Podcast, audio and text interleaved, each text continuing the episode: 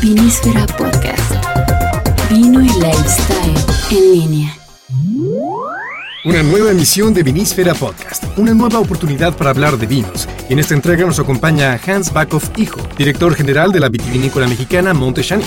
Acompáñanos en esta charla sobre sus vinos, la industria y, entre otros temas, el terruño del Valle de Guadalupe. Amigos de Vinísfera, una vez más, con sumo placer, nos encontramos reunidos en una mesa con vinos entre amigos. Carlos Valenzuela, ¿qué tal? ¿Cómo estás? Muy bien, muchas gracias. Eh, y una vez más, saludos a todos nuestros amigos. Ya teníamos un rato de no transmitir, pero acá estamos. Gerardo Lammers, ¿cuánto tiempo, hombre? Sí, aquí, qué buena onda que nos reencontramos finalmente aquí en Vinísfera. Hola amigos. Y en esta ocasión, nuestro invitado en la mesa es nada más y nada menos que el enólogo responsable de Montechanic. Eh, ¿Hay algo que aclarar todavía respecto a esto? ¿Se han estado Sí, manejando? el- Ah. bueno, es el enólogo directo es mi padre, ¿no? Mi señor padre Hans Backhoff y yo también soy Hans, pero yo también soy enólogo y soy actualmente el director general de, de la compañía, pero ya jugamos mucho ahí este, con los diferentes experimentos y todo, nos metemos mucho ya en la parte de enología, entonces o sea, hacemos buen equipo. Dicen por ahí que ya le estás metiendo mano. Ya, ya hay mano. Eh, mano negra, mano santa, ¿para dónde va la mano? Pido mano. Pues mira, la verdad es que eh, nuestros consumidores han cambiado muchísimo en los últimos 20 años. Y lo que antes se, se tomaba como, como un vino típico, eh, ya cambió, el paladar ya cambió. Entonces vemos ahora que el, el vino que se está tomando ahorita ha cambiado, ha evolucionado, digamos, a un vino más a- hacia el tipo que sean más expresivos a nivel fruta, que tengan las barricas más, más este, atrás, menos, eh, digamos, bien integradas, pero, pero menos presencia, menos... eh, Protagonismo. Exacto. Y luego este, factores como, por ejemplo, en los vinos blancos, la maloláctica, que en algunos chardonnays eran muy típicos, o en algunos sauvignon blancs todavía de, muchos países, ahora ya no es ya no es necesario, ¿no? Entonces vemos vinos mucho más jóvenes, más frutales, cero maloláctica, que esa maloláctica, como bien saben, es la segunda fermentación que se lleva a cabo por bacterias. Y este y dejas de ver mucho ese perfil no de mantequilla que, que ahora ya ya no lo buscas. Entonces eh, vemos que hay un cambio muy fuerte dentro de todos nuestros estilos de vinificación. El gusto de las personas cambian también. Empezamos a ver que que está como que no me gusta generalizarlo de esa manera pero podemos ver como que un cambio muy del viejo mundo hacia un vino del nuevo mundo Eso, eso yo te iba a preguntar porque eh, tradicionalmente para la gente que, que ya conoce los vinos de Monte Chanic desde hace varios años, creo que se generó la impresión de que Monte Chanic hacía, vi- hacía vinos estilo europeo. ¿no? De repente hacía mezclas bordelesas, por ejemplo. Ahora, eh, ¿de qué manera se está dando este cambio? ¿Más hacia la fruta? Exacto, totalmente. Digo, hay vinos que no vamos a, tocar, ¿no? Como es el hecho de, de Gran Ricardo y ese tipo de, vinos, pero sí, sí queremos agarrar, por ejemplo, nuestros vinos. eh, por ejemplo, ahorita ya vemos un cambio muy específico en Calisha, que ahorita venimos de hacer una cata, y ese vino, eh, pues el, el que conocíamos todos antes, que era la etiqueta típica negra con, con letras rojas, ya definitivamente eh, se ve un, un- sufrió drásticamente un cambio, ¿no? Pero todo para positivo. Entonces ahora estamos viendo un producto que es muy aromático, es muy frutal, es muy fresco. Es la, la idea, tener vinos más frescos en el mercado. Es más fácil incluso, ¿no? Es un vino más amable, podríamos decir. Mucho más, mucho más fácil, mucho más amable. De hecho, en, en boca, cuando lo pruebas, ya es un vino que, que, que trae muy poca barrica, entonces trae eh, muy una, una astringencia muy delicada, trae una astringencia muy este, redonda, no muy elegante. Y, en lugar de microoxigenarlo, por ejemplo, en barrica lo microoxigenamos ahora en, en, tanques de acero inoxidable, que le da también un plus porque ayuda a bajar mucho los taninos. Oye, Hans, estábamos platicando ahorita fuera de, de micro, eh, que tú como parte de esta nueva generación que le está entrando a, a la cuestión del vino como, como negocio, como parte de, un, de, un- pues, una gran empresa, este, pues, ¿cómo ves el panorama del vino en México? ¿Qué está pasando? Nos hablas ahorita un poquito del mercado, de que está cambiando su gusto, pero en general, ¿cómo- ¿cómo la ves tú tanto por parte de producción como el mercado? Pues mira, está pasando cosas increíbles y hablando de, del mercado mexicano en, los- en lo particular. estamos viendo que tenemos crecimientos fuertísimos, o sea, crecimientos de, de más del 12% ya anuales en promedio en los últimos, digamos, 10 años. Estamos viendo que nuestro consumo per cápita de ahorita estar manejando alrededor de los 400 mililitros se duplicó en los últimos eh, cuatro años. O sea, estamos en 200 hace cuatro años. Entonces estamos viendo tendencias muy favorables. Eh, independientemente de que existen factores como el año pasado que nos llegaron a pegar muy duro, como la influenza, el, la falta de turismo, la inseguridad, ¿no? Este, ya no sé ni cuántas cosas pasaron el año pasado que, realmente fue eh, muy mal año para todo. Eh, vemos que de repente tenemos, eh, inclusive en ese año crecimos un 5%. Entonces, para un mercado como México estás hablando de, impactos muy fuertes de crecimiento y este y traes a todos los, los, importadores con un ojo sobre México porque saben que es un país en pañales, saben que es un país con un gran potencial. Claro, no queda más que crecer, ¿no? En este sentido. Definitivamente. Y, y hay muchas gentes que lo están eh, entendiendo y hay, hay que entender que hay diferentes sectores ¿no? Eh, para diferentes mercados. Está eh, sectores que son como la línea de Galicia nuestra, que son vinos que, de personas que buscan vinos muy accesibles, vinos que, que sean fáciles de maridar, vinos que, que sean muy sencillos, ¿no? pero que al mismo tiempo tengan ventajas en, en algo que se exprese con, con, algo de complejidad también.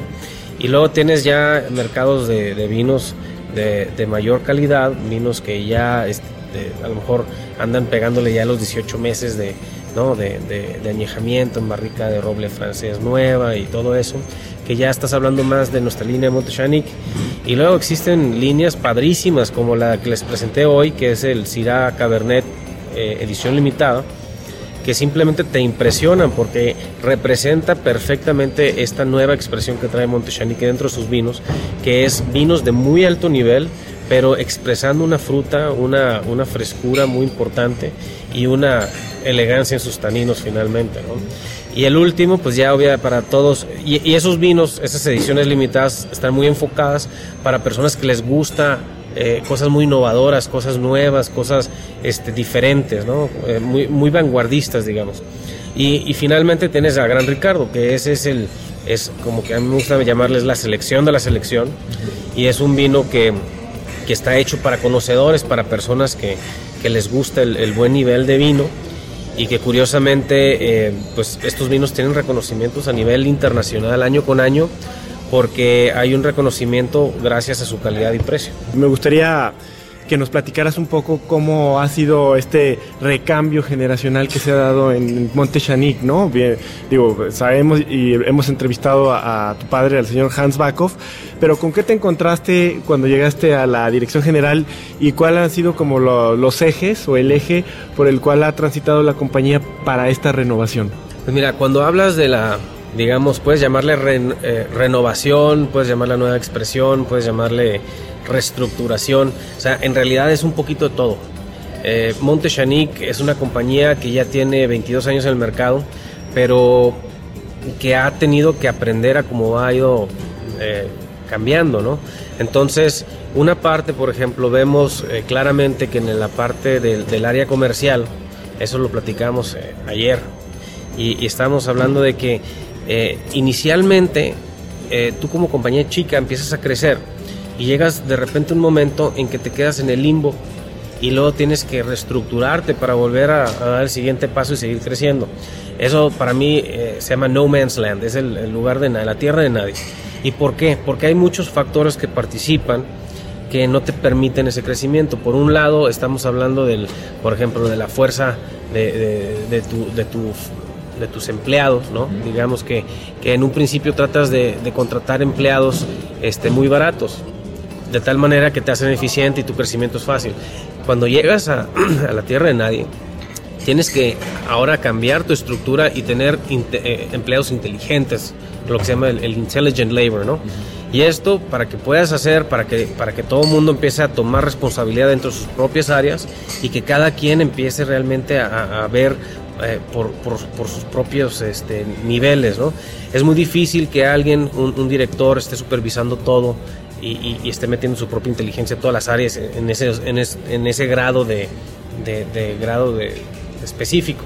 Entonces, eh, lo que nos vimos ahí es que que pues teníamos que empezar a cambiar las cosas, ¿no? Y, y, de las principales cosas fue nuestro lado comercial, que de repente veíamos lugares, plazas que teníamos una estrategia muy de, de beginners, una estrategia de, introducción. Entonces te dabas, te ibas a una ciudad grande y, y, tenías que el almacén de atrás estaba el vino, pero estaba junto con una bola de otras cosas, ¿no? Eh, mezcladas y al final de cuenta la familia de tal nivel pues eh, estaba eh, manejando los vinos, pero pues realmente no era eh, alguien que se dedicaba al vino, no era algo que, era profesional, sino que era como un side business, era un hobby de, estas personas. Entonces pues te das cuenta y dices, oye, pues aquí necesitamos profesionalizarnos, tenemos que ser más institucionales y, ese tipo de cosas son las que empiezas a cambiar, ¿no? Y en, y en todo lado administrativo, pues eso también empieza a tomar mucho efecto.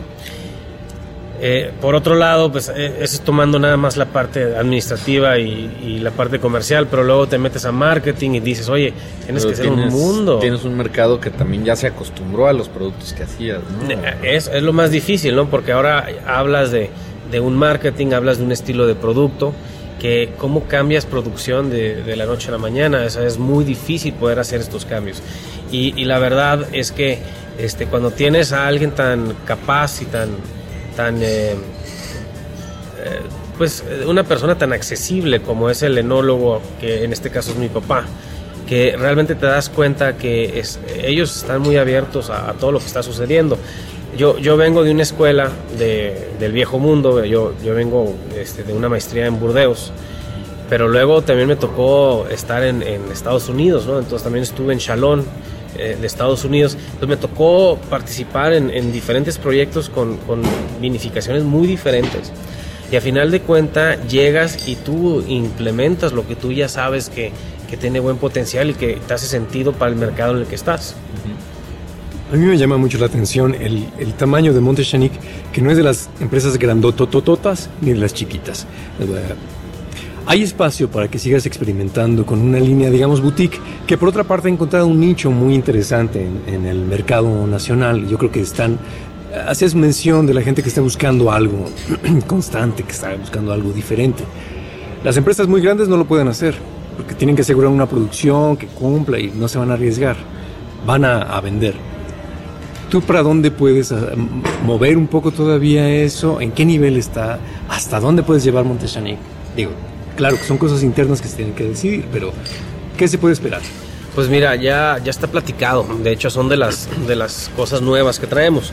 Que estamos muy enfocados a, a seguir experimentando, a seguir tratando de ver a tratar de seguir siendo innovadores. O sea, tenemos que determinar, nuestro país es un país, es, es, un, es un lugar donde, donde tenemos muy poco tiempo de experiencia, realmente. El Cabernet Sauvignon en Baja California, estabas hablando de los, de los 1970, donde empezabas a notarse, ¿no? A 40 años de historia, ¿qué es eso? No es nada, ¿no? Entonces, realmente, eh, Monte Chanic eh, está abriendo mucho las puertas a este campo y, y, empezamos a verlo ya con productos como, por ejemplo, el Malbec, el, el Syrah, que ahora, curiosamente, ayer me dieron la noticia, muy buena noticia, del Syrah, que acaba de ganar este Best of Class. ¿Saben qué es eso? El Best of Class. Sí. Ganó Best of Class, eh, medalla de plata. ¿En, en cuál? Fue en el Wine and Spirits de Estados de, de, de San Francisco. No, de Inglaterra. Wine and Spirits. Y este y pues muy una buena grata noticia, ¿no? Porque eso te dice que, que bueno, México está produciendo cirás de todo de, de muy buen nivel, ¿no? Y ahora el Malbec hace hace creo que unos tres años ganó también eh, medalla de oro y ganó el Best of Class. Entonces, que eh, digo, no es un típico Malbec que te esperas tú que sea los Malbecs de Argentina, porque es totalmente diferente, ¿no? Pero eso es lo, lo curioso, porque te da un Malbec diferente con un, este, hasta te, hasta te da un poquito de pólvora y te da no sé cuántas cosas en la nariz, que eh, si te estás esperando un Malbec argentino, mejor ni, ni lo compres. Pero si te quieres sorprender realmente de algo así de, muy buen nivel, pero muy loco, muy padre, pues échate ese. Vas a ver que tenemos un, un grupo fan es impresionante de ese estilo de productos y hay que echarle todas las galletas a eso, ¿no? Ahorita empezamos a jugar con un tempranillo este año y vamos a hacer un espumoso luego. Entonces hay que, hay que trabajarle. Ese tipo de cosas es, es puro beneficio. Aquí lo que, lo que hay que notar es que todos los experimentos son positivos. ¿Por qué? Porque si sale negativo en el Ya aspecto sabes. de que no es de buena calidad, ya sabes que no lo vas a volver a hacer, ¿no? Entonces, y eso es algo positivo que ya sepas. ¿El Malbec dices es en edición limitada? Sí. Sí, es una, es una edición limitada. Entonces, e- es muy importante que no nada más este, como, como compañía Montechanic te estés dedicando a eso, sino que todos deberíamos dedicarle algo a eso porque eh, hay que aprender y hay que sorprendernos. Hay que crecer como región, hay que crecer como, como eh, la inteligencia no, no la hace uno, sino que la hacen entre todos. Ahora, sí está pasando eso un poco como industria, ¿no? Quizás los demás, eh, los productores más pequeños que podemos ver, que los vemos más frecuentemente en los medios, en, en las presentaciones y todo, pero también van como en ese perfil de la búsqueda, de la búsqueda de un nicho de calidad y de, y de un poco la, la innovación en el, en el producto, ¿no? Definitivamente eh, sí. O sea, la- todas las vinícolas que están saliendo ahorita se están enfocando al mercado premium, que es el mercado que Montechanic básicamente detonó hace 22 años. Lo, lo- lo importante de esto es que eh, estamos viendo que como región estamos creciendo muy rápidamente porque somos constantes un grupo de vinícolas con, con- con una calidad determinada. Entonces el Valle de Guadalupe en este, en este momento se empieza a escuchar muy fuerte porque no es una vinícola que está haciendo las cosas, somos un grupo de, de vinícolas que empezamos a, a realmente hacer la diferencia y muchos de ellos son pequeños. Ahora, lo, lo difícil para, para personas que apenas están metiéndose en la industria es que imagínate que tú compres una hectárea y esa hectárea pues cuesta tanto. Para que tú la siembres, pues te tiene que costar lo, lo mismo que te costó más o menos comprarla. 50 mil dólares la producción. Exacto. Y luego para que para que te tengas que esperar cuatro años para que te dé el primer cosecha y entiendas tú después de cuatro o cinco años que lo que te salió fue malo, entonces tienes que volver a quitar, tienes que volver a sembrar, estás hablando ya de una tercera inversión, estás hablando de tres veces el costo y luego te tienes que esperar otra vez cuatro años, entonces ocho años después sabes... Mejor compras fruto, ¿no? eh, Entonces, ¿me entiendes? pasando, de hecho. no es fácil aventurarte porque es muy caro y es mucho tiempo. Entonces nadie, o, o mejor dicho, este, no muchas personas están dedicándole el tiempo que le deberían dedicar a eso, porque es simplemente es muy costoso. Sin embargo, creo que sí ha habido también como las buenas inversiones o por ahí el, el Consejo Mexicano Vitivinícola a principios de año anunciaba que se iban a invertir más de 200 millones de dólares o no me acuerdo específicamente la cifra para prácticamente duplicar la capacidad productiva del valle. ¿no? Es, te digo, se ve difícil, se siente difícil por, por muchas otras cosas que tienen que ver más con, con agua, con clima y con todo Sí. lo demás. Pero pues, también hay lana. inversiones con lana. ¿De dónde salen? ¿no? Sí. Y hay inversiones como lo que entiendo que está en planes, ¿no? De, pa- de que pase en la bodega de Montechanic, de hacer un hotel, de hacer un centro más como que tiene que ver con, con enoturismo. Esa parte está más enfocada a lo que es el, el, el turismo y el, eh, la detonación de- del, del Valle y de México, o sea, como, como región vitivinícola en el mundo. Y, este, y mientras seguimos invirtiéndole en infraestructura en el valle, este, produciendo hoteles y más vinícolas y más, este, eh, sigamos ganando medallas, sigamos ¿no? Eh, empezando a explorar el mundo de- del exterior, es la única manera que vamos a, a lograr un reconocimiento. Claro. Eh, es- nuestros campos están profesionalizando, es lo más importante. Que existe un movimiento ya de, mucho más consciente de, de lo que antes éramos, ¿no? Hace veintitantos o, o más, no sé, hace más de eh, 50 o 100 años. Y, y la verdad es que la experiencia lo va dictando. Y, y la, la experiencia y la tecnología. Entonces ahorita existen, por ejemplo, eh, que nuestros viñedos, hablando de Monte Chanic, empiezan a, a verse una, una diferencia, pero muy notoria, con respecto a, a simplemente la estructura de ellos, ¿no? Teníamos, por ejemplo, muchos viñedos que estaban orientados norte-sur. Y, estaban así porque pues es lo que la experiencia, o mejor dicho, la teoría te decía, ¿no? Pero cuando ya te pones a, realmente entender dónde estás y por qué lo estás haciendo, es que dices, pues no necesito hacerlo norte-sur, debería hacerlo este-oeste. Que de esa manera yo permito jugar con el sol y, que me dé el sol que yo quiero a la hora que yo quiero o en el momento en que yo quiero, ¿no? Entonces le quitas hojas o le das más hojas, total que tú vas jugando con eso.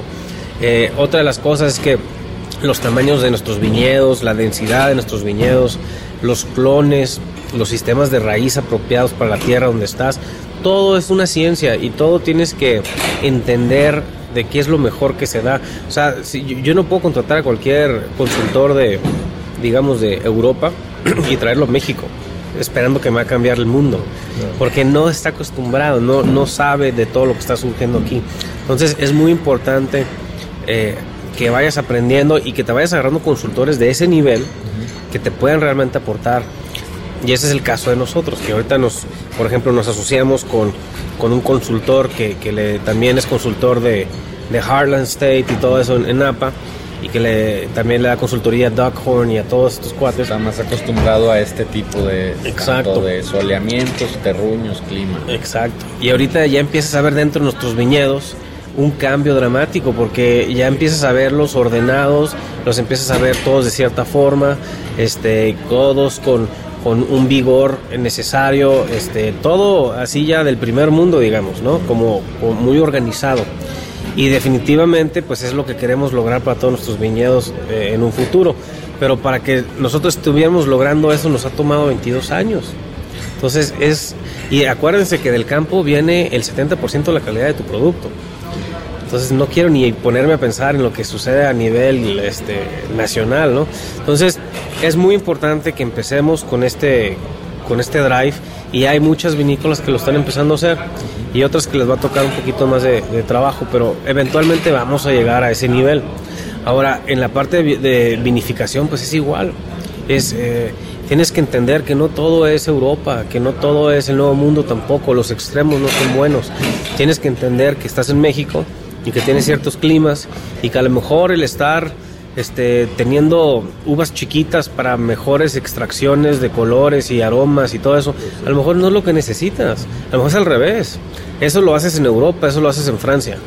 ¿no? Le, entre menos riegas, entre menos, este, y no estoy diciendo que riegue en Francia, pero llueve menos al momento de que están ya desarrollándose las, las uvas. Entonces las uvas son chiquititas, entonces tienes mejores extracciones y mejores todo. En, en, en Senada, en, en, México, no tienes que hacer eso. Es decir, lo que te sobra es, es lo, la concentración de la uva. Entonces aprovecha y, y utiliza otras eh, diferentes técnicas, ¿no? Y para eso nosotros ahora traemos ahora un cuate que se llama Scott McCloud, no sé si lo conozcan. Es, un, es brillante ese, brillante. Es el, eh, no sé si conozcan el vino Rubicon. Uh -huh. Bueno, exacto, fue el de los vinos que se puso el tú por tú de los primeros a, a nivel mundial, ¿no? Eh, De Europa, ¿no? Y que concursaba contra los Lafitte y los Margots y todo, los Margot y todo. Y, y decías, wow, o sea, qué vino. Y este, ahora lo, eh, este cuate que también trabajó 18 años en Coppola, ahora lo traemos de consultor y es, nos está modificando un mundo de cosas. Y, y hay que entender que hay muchísimas cosas que, que, que, están cambiando y que tienes tú que ser partícipe, ¿no? ¿Hasta dónde está llegando, o podrías decir tú que, que, está influenciando, por ejemplo, una gran región vitivinícola como puede ser Napa, en, en este nuevo enfoque que tanto tienes tú en Montechanic como pueden tener otros eh, ahí mismo en el valle? Yo creo que mucho. Tomando en cuenta la cercanía geográfica que existe. Precisamente por eso, es mucho. Porque ellos tienen condiciones muy similares a las nuestras. Y este y tienen unos vinos eh, realmente de una calidad espectacular. O sea, ves, el, ves cómo afecta eh, ya cierta experiencia, cierto tiempo de, de, de, implementar tecnología y estar muy, muy bien integrados, muy bien organizados, ya ves unos cabernets impresionantes, ¿no? Que, que ojalá un día tuviéramos este, nuestra gran mayoría de nuestros vinos así. Sí, que es el resultado de hacer o de perseguir esta calidad como desde el principio, ¿no? De hacer las cosas bien y todo. Y vas y la mayoría de las, de las vinícolas en Napa, bueno, tienen su línea normal y muchos tienen su top cabernet que andará quizás en los ni siquiera muchos son muy caros, ¿no? Que andan en los 60 dólares, sí. es el promedio top de, de, las casas y son unas, son unas bombas, ¿no? Son unos Super vinos. Sí, eso yo creo que eh, estamos tirándole algo así. Estamos realmente buscando ese profesionalismo, esa, esa compañía eh, técnica ¿no? en, en, todos aspectos. Y yo creo que lo vamos a lograr. ¿eh? Estamos muy cerca. Y, este, y Monte Chanic está poniendo una vez, el, el, una vez más el paso, el ejemplo para, para poder llegar a ese nivel.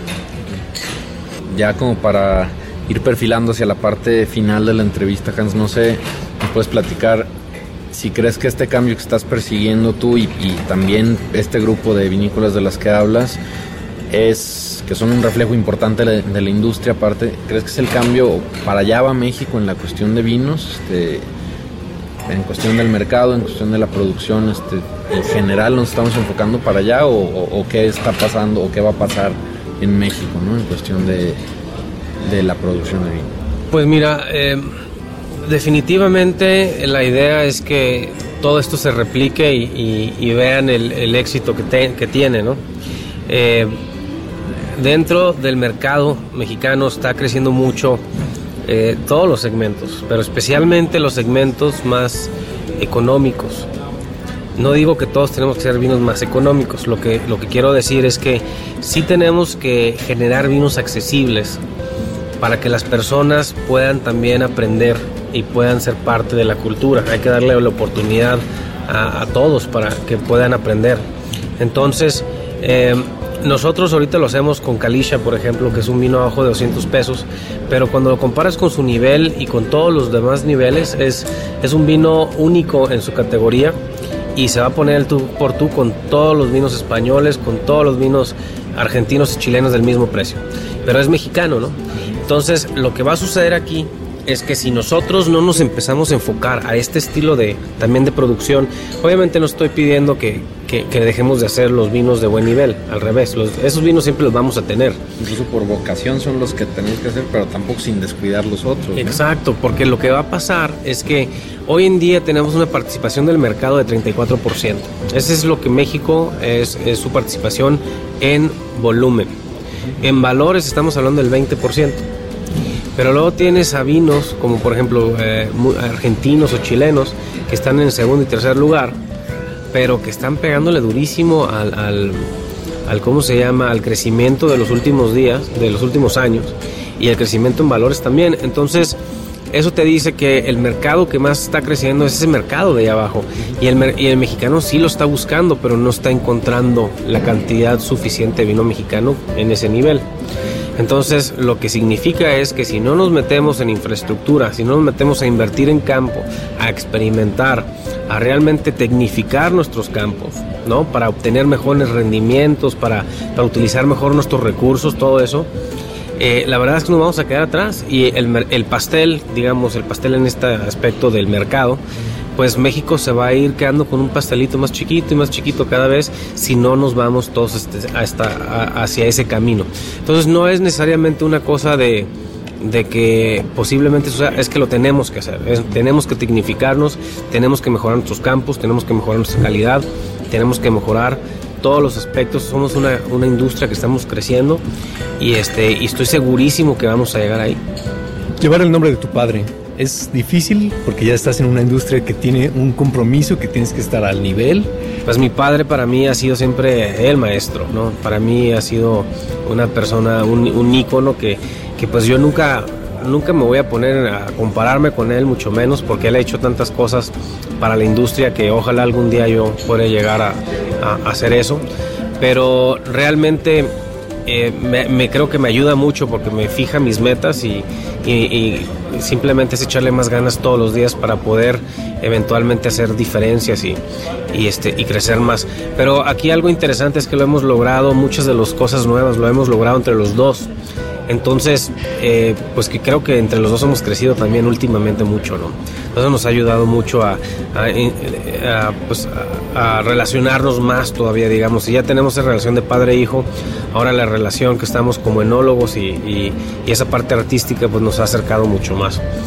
¿Cuántos años tienes, Hans? 33 años. Pues, esta fue la entrevista con Hans Bakov, de 33 años, director general de Montechanic.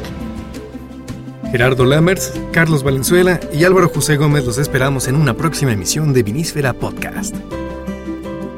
Envía tus comentarios a podcast.vinísfera.com.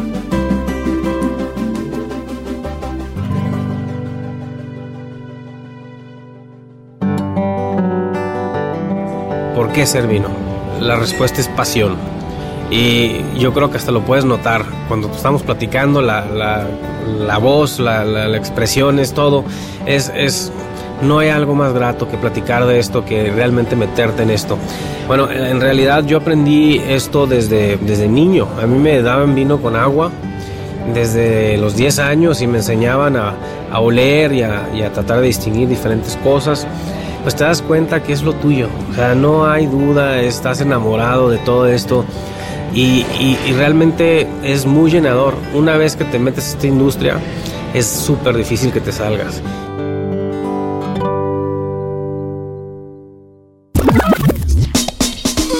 Vinísfera Podcast. Vino y Lifestyle en línea. Podcast realizado en Aurix Producción Digital.